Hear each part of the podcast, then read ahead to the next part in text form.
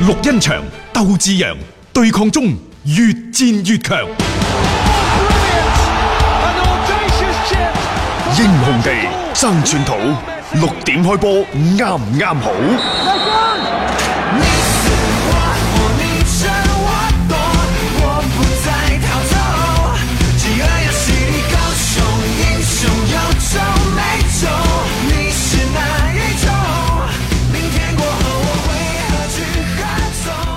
接住呢，我哋睇睇今晚歐聯杯嘅賽事，因為有曼聯啊、阿仙奴啊等等呢啲風頭等嗯喺度嚇。其實曼聯今晚嘅對手呢就好弱嘅，艾斯坦拿。啊佢哋喺小組賽嘅四場賽事當中係全軍盡墨，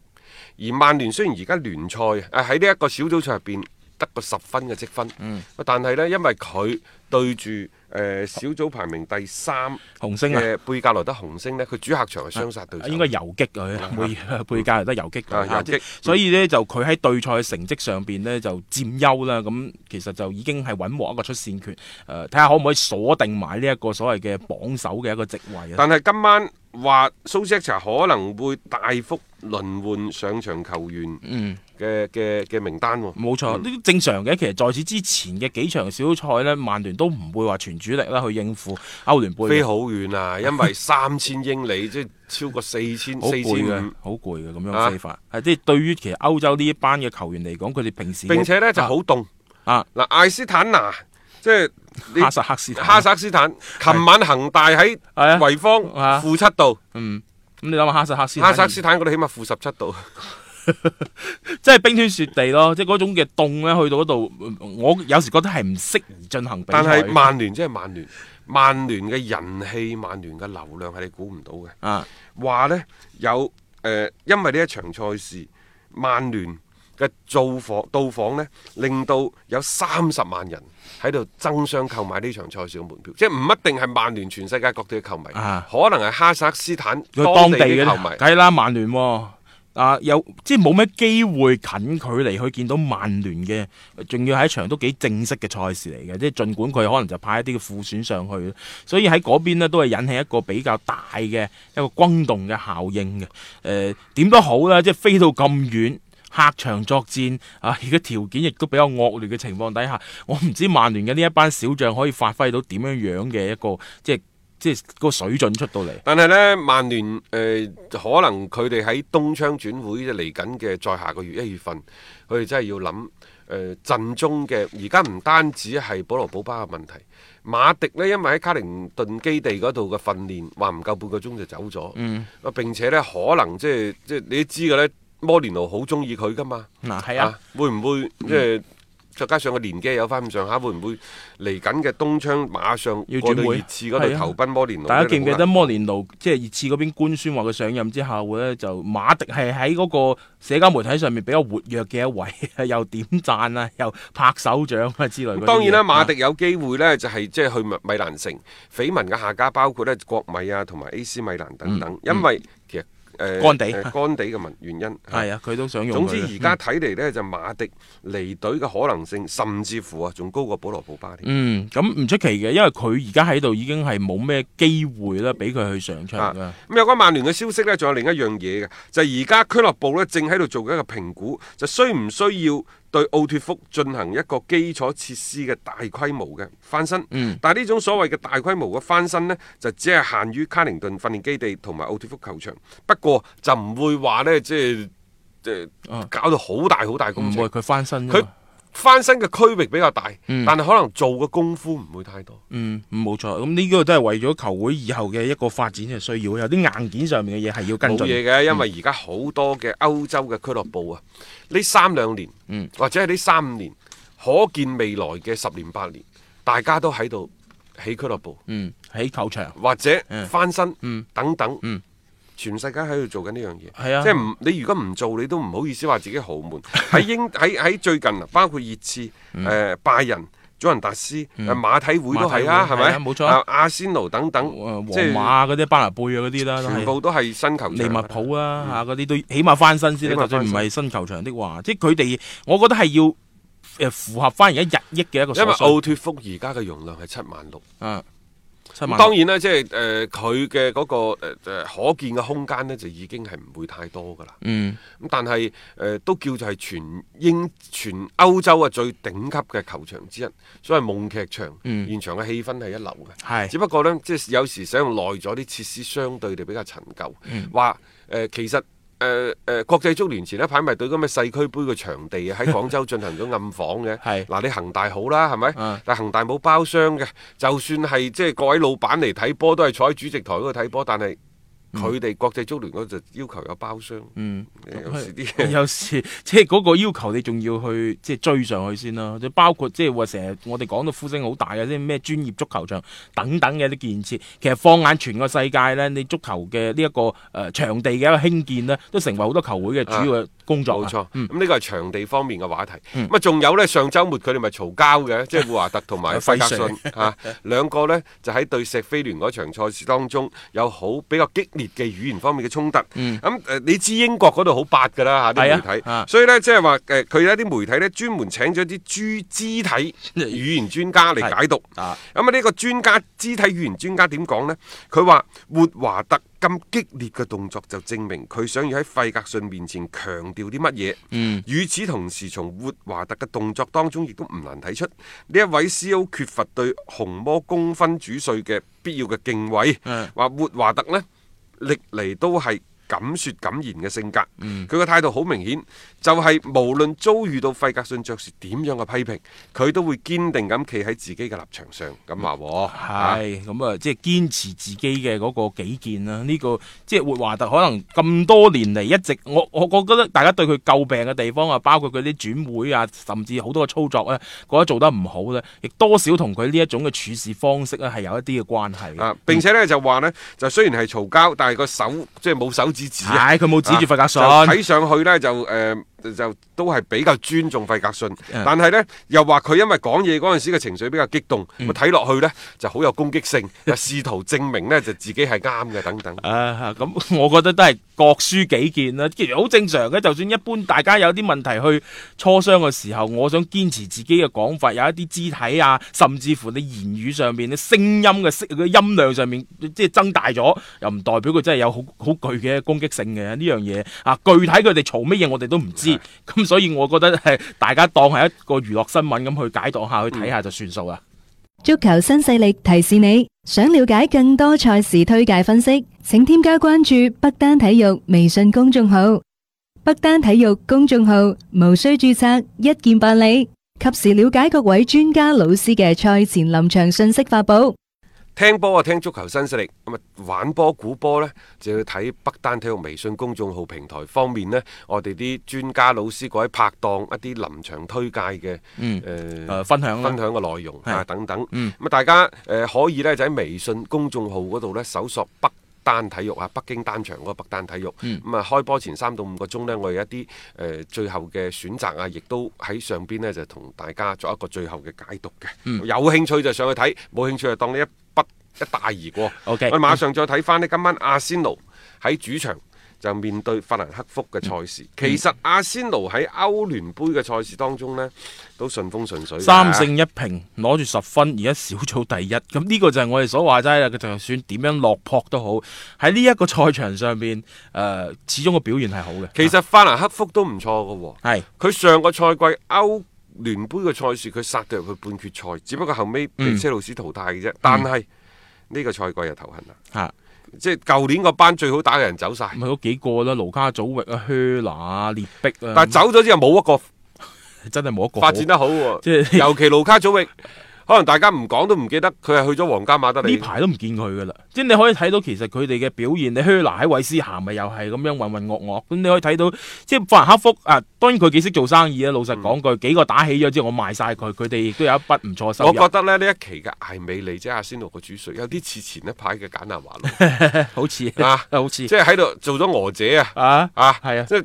每次都喺度講就話我啊幾咁得到大家嘅支持。因為琴日嘅即係賽前嘅新聞發佈會，佢話佢話你哋唔好唔相信啊！嗯每一個阿仙奴嗯 嘅高層撐我撐到不得了，都快撐爆咗啦！我覺得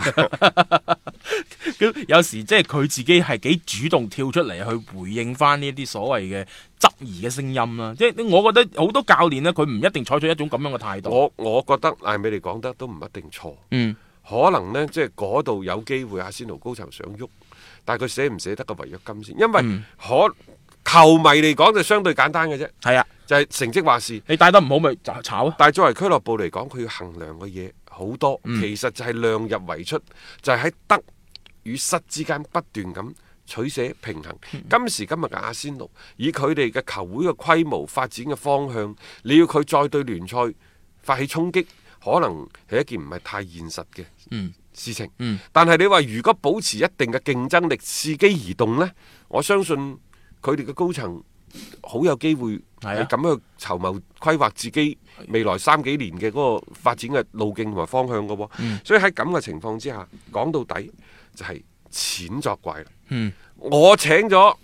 誒，我炒咗艾美利，嗯，誒俾咗違約金，但係我請咗一個人翻嚟，係咪就可以改變呢一切呢？係咯。誒，關鍵就係我做咗呢啲功夫之後，如果一切冇改變之後，我仲要加大咗自己嘅一啲開銷。因為呢一呢一筆錢，你既要賠違約金，你亦都要同新嘅主教練咧去傾一份嘅合約，你又要俾一份新嘅人工等等，即係計計埋埋嘅話，仲不如你而家維持現狀。仲有一個，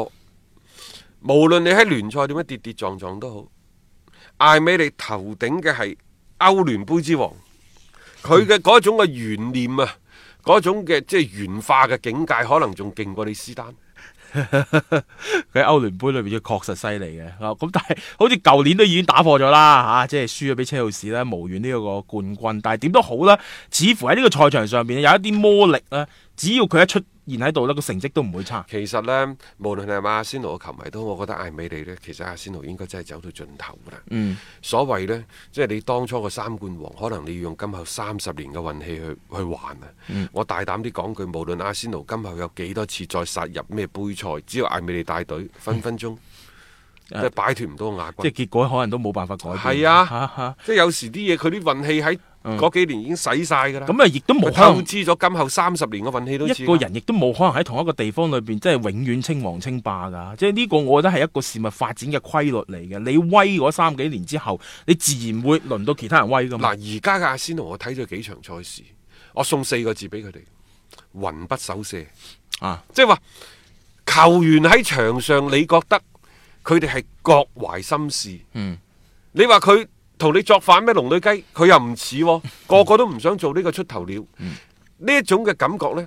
我我嘅理解可能就係俱樂部嘅榮辱與我何干呢？係。我打份工，嗯總之打到就打，打唔到我咪去下一家咯。即係冇人會企出嚟為咗俱樂部嘅利益，為咗俱樂部嘅榮耀去鼓勵拍掌，去督促踢你屎忽啊！嗯冇要求啲隊友向前衝，向前冇向前殺冇呢回事即係嘅。對於佢哋嚟講，啊我今日着住阿仙奴件衫比賽，我瞓醒覺，聽日着第二件衫唔緊要係㗎。啦，啊所以我就話佢魂不守舍就係嗯輸贏嗰種嘅得失之心、進取之心，並已經唔強烈啦。係啊，即係任何一種結果，我哋都可以接受。即係咁樣嘅話，你更加唔使講話咩為球會搏盡一切，為效力阿仙奴為榮，即係睇唔到啊呢最班人。慘呢就係係雲家呢，喺即係臨尾嗰嗯個零賽季又係咁樣。嗱，誒、呃、雲家喺聯賽，又或者雲家喺最尾帶住阿仙奴最尾嗰五十場賽事攞到八十八分，嗯，好差㗎啦，係兩分都冇五啊十！場賽事啊係啊，艾美利上任阿仙奴主教練之後，頭五十場賽事攞八十七分，亦就係嗯佢哋就係一個英超嘅中游偏上少少嘅球隊攞出嚟嘅數據。其實就係冇改變到咯，即係話即係後雲加時代，你就算換咗個教練出嚟，都係咁嘅款。其實佢哋嘅陣容你係有冇補強到呢？略有提升嘅，但係好似感覺唔出唔到嗰個效果。咁你究竟嗰個原因喺邊度呢？特別你有一手都幾唔錯嘅進攻端嘅好牌，但係打成而家咁嘅樣嘅話，作為主教練，我覺得難辭其咎。再加上就係嗰條呢，亦都係豆腐渣嘅防線。喂，幾個賽季落嚟，你都好似唔唔諗住去點樣樣去補強翻佢，一直就咁放任自流。你就睇到就一場又一場嘅阿仙奴嘅比賽就係領先。追翻平俾人哋啊，領先又俾人追翻平，或者係人哋領先，你係叫做啱啱好問問馬咁追翻平，每一場都係咁樣樣，其實有啲球隊成績唔好，你有冇發現呢？大雄有好多球隊內控嘅消息嘅，係但阿 仙奴係冇嘅喎。我可唔可以理解成為連內控嘅力氣都冇咗呢？都費事。去搞呢啲嘢。費事去搞，係即係有時過分嘅沉默先至係最可怕。可怕，因為哀莫大於心死啊嘛。老闆接受現狀，嗯然之後主教練喋喋不休咁為自己去爭辯，嗯球員就各懷心思，上場都好似形可上可不上啊而家遊魂咁樣樣，冇人會作反，冇人龍女雞作 反。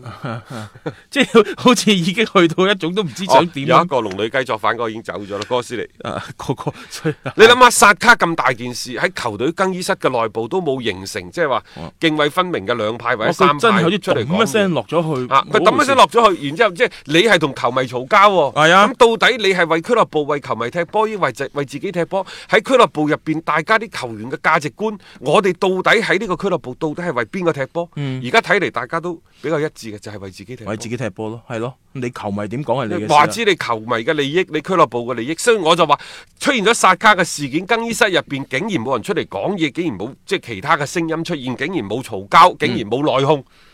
真係唔係一件好事，佢可能嘈交內訌仲好，起碼我仲知道即係俱樂部嗯有火啊嘛佢邊哋邊個係為俱樂部着想？係啊，如果你對於呢一種嘅誒同球迷咁樣對到咁行嘅呢種所謂嘅處理嘅關係，都冇一啲隊友企出嚟去指責你嘅不 是，咁呢個俱樂部或者呢隊球隊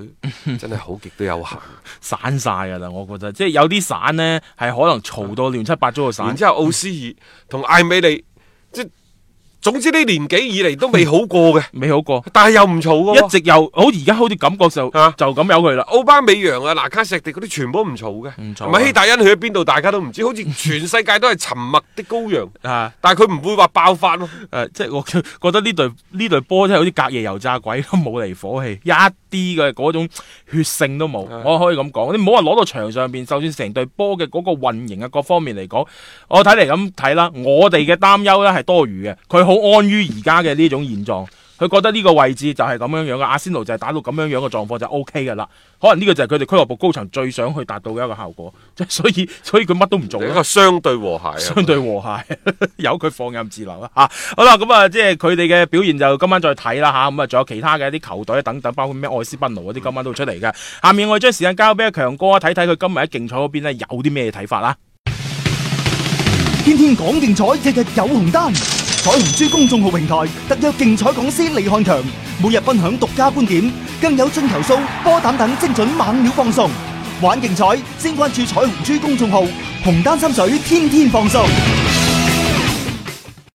今晚星期四晚嘅歐霸杯比賽呢，就密集上演啊！咁啊揀咗一場呢，阿仙奴同法蘭克福嘅比賽同大家講講嘅。咁啊呢場比賽呢，兩隊波亦都係上賽季歐霸杯成績最好嘅兩隊啦。咁阿仙奴呢，最後啊只係輸咗俾車路士呢，屈居亞軍嘅啫。法蘭克福呢，亦都係四強球隊嚟嘅。咁啊，阿仙奴咧自上個月嘅歐霸杯小組賽主場三比二擊敗呢個葡萄牙球隊吉馬雷斯之後咧，已經連續一個月時間咧三線作賽累計已經六場比賽冇贏過㗎啦。咁啊聯賽咧更加係五輪不勝添。咁啊艾梅里咧已經處於隨時被炒魷嘅邊緣啊。咁啊就爭未宣佈嘅啫。咁阿仙奴方面咧亦都係到處有物色緊教練嘅。咁啊英國方面報道啊，咁啊其實阿仙奴嘅管理層咧就意見有少少分歧啊，有啲咧就希望喂俾多啲時間佢又改善一下啦咁樣樣，亦都有啲就希望艾梅里，唉嗱一聲落課算啦，換個教練啦咁樣樣。咁啊，倫敦方面嘅媒體爆料咧，就候選教練有幾個嘅，一個係前祖雲達斯嘅阿萊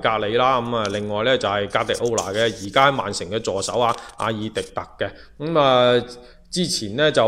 阿爾迪特咧曾經咧就喺阿仙奴咧就擔任過隊長添嘅，咁啊所以咧佢呢個候選嘅成數都幾高下嘅。咁啊另外咧就最新嘅消息話，二隊嘅教練呢、個前呢、個阿仙奴嘅球星呢、個龍格堡都係候選人喎、咁樣樣。咁啊只不過咧誒上述呢啲消息咧就因為上星期呢個波切天奴從熱刺落課咧，就令到阿仙奴俱樂部方面咧患上呢個選擇困難症啊。咁啊，畢竟咧，確破切天奴咧，誒、確實係好多球隊誒、呃希望請到嘅一個教練啊。咁啊，只係因為咧，破切天奴咧之前執教嘅咧係阿仙奴嘅誒倫敦嘅同城死敵啊、熱刺啊，咁啊，所以咧有啲擔心咧，球迷唔知接唔接受嘅啫。咁啊，呢個亦都成為咗最大嘅阻力啦。咁啊，另外咧，阿仙奴。俱樂部本身呢，誒、呃亦都唔係話太願意喺賽季中途喺比賽咁密集嘅情況下呢進行換帥嘅。咁啊，不過呢，由於球隊連續一個月都唔贏波呢，咁啊換帥誒、要搞亦都唔好話唔得嘅咁樣樣。只係今晚嘅比賽呢，主帥一定呢就係繼續係艾梅里噶啦。咁啊，所以呢樣嘢大家唔需要懷疑啊。